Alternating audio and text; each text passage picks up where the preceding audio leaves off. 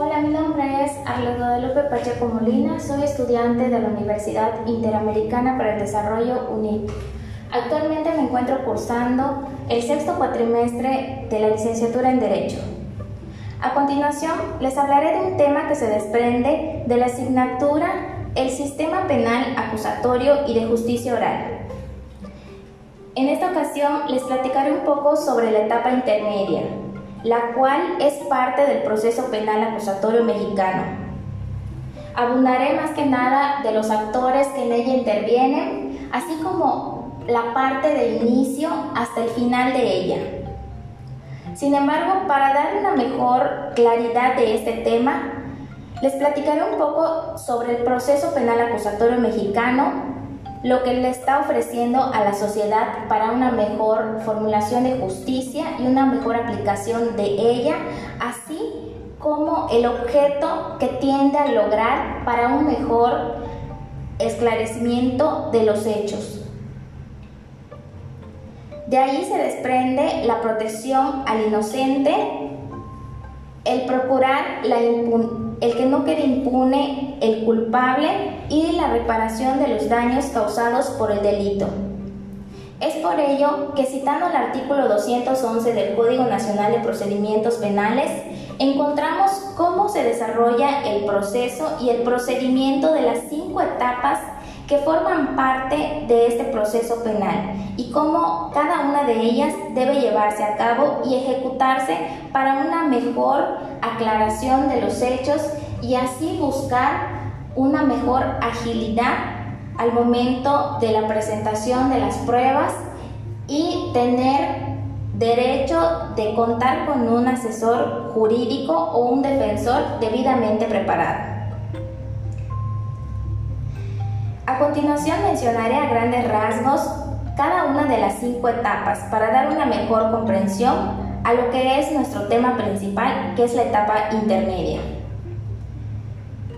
Para dar inicio a estas cinco etapas, encontramos a la investigación inicial, la cual dará, partirá con una denuncia o una querella, la cual dará inicio abrir una carpeta de investigación.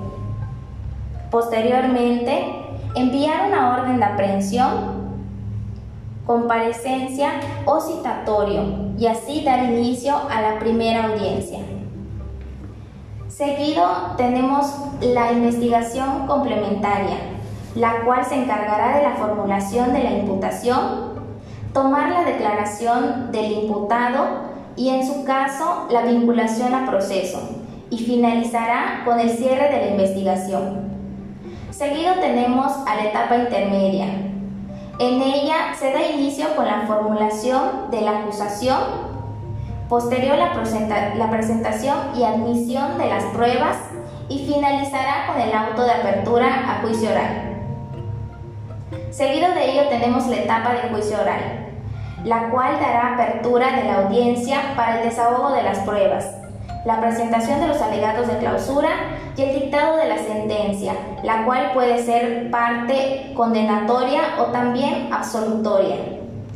Por último, tenemos la etapa de ejecución de la sanción, la cual se ocupará de la reparación del daño causado por el delito y aplicar la pena de prisión a la persona responsable.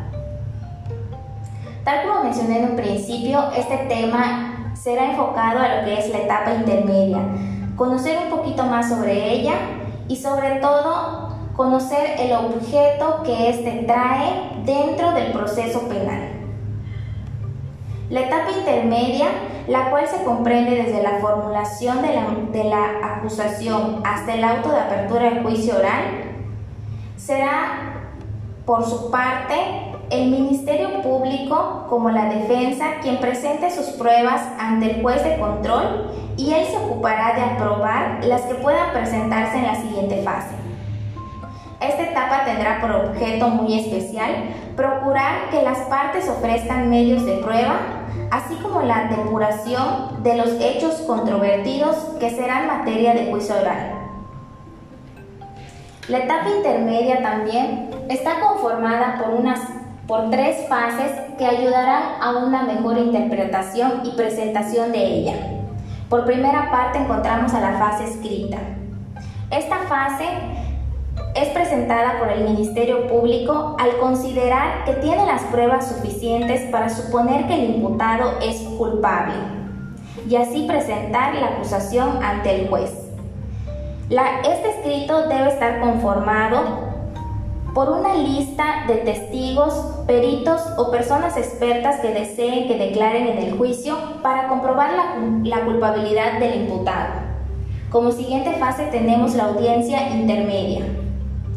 Esta se trata de un debate desarrollado ante el juez de control, en el que participarán el imputado y la víctima o el Ministerio Público en su caso que corresponda. En esta se ocuparán de proponer las pruebas recabadas en la investigación y el juez decidirá cuáles admitirá para la siguiente fase. En la tercera fase encontramos al auto de apertura a juicio oral. Este auto está citado en el artículo 347 del Código Nacional de Procedimientos Penales y se encargará de dictar una resolución por el juez de control donde se define el objeto del juicio, los hechos, la materia de la acusación y la presentación de los, de los medios de prueba previamente revisados y aprobados.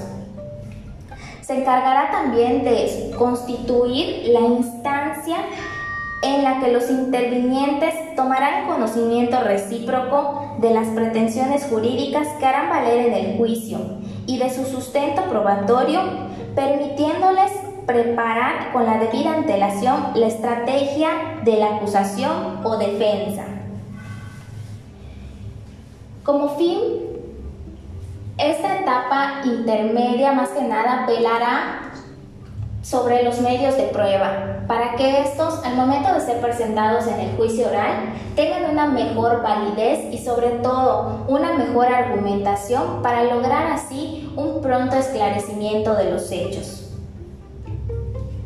la cual vendría formando parte del proceso penal acusatorio que actualmente se ejecuta en nuestro país de México. Y este buscará siempre la claridad a ofrecer a la sociedad sobre la aplicación de justicia y así no dejar al impune lo que es el delito y castigar al verdadero culpable, siempre interponiendo los derechos de ambas partes y sobre todo haciéndolos partícipes a la sociedad para verificar que esta justicia ha sido aplicada conforme a la ley.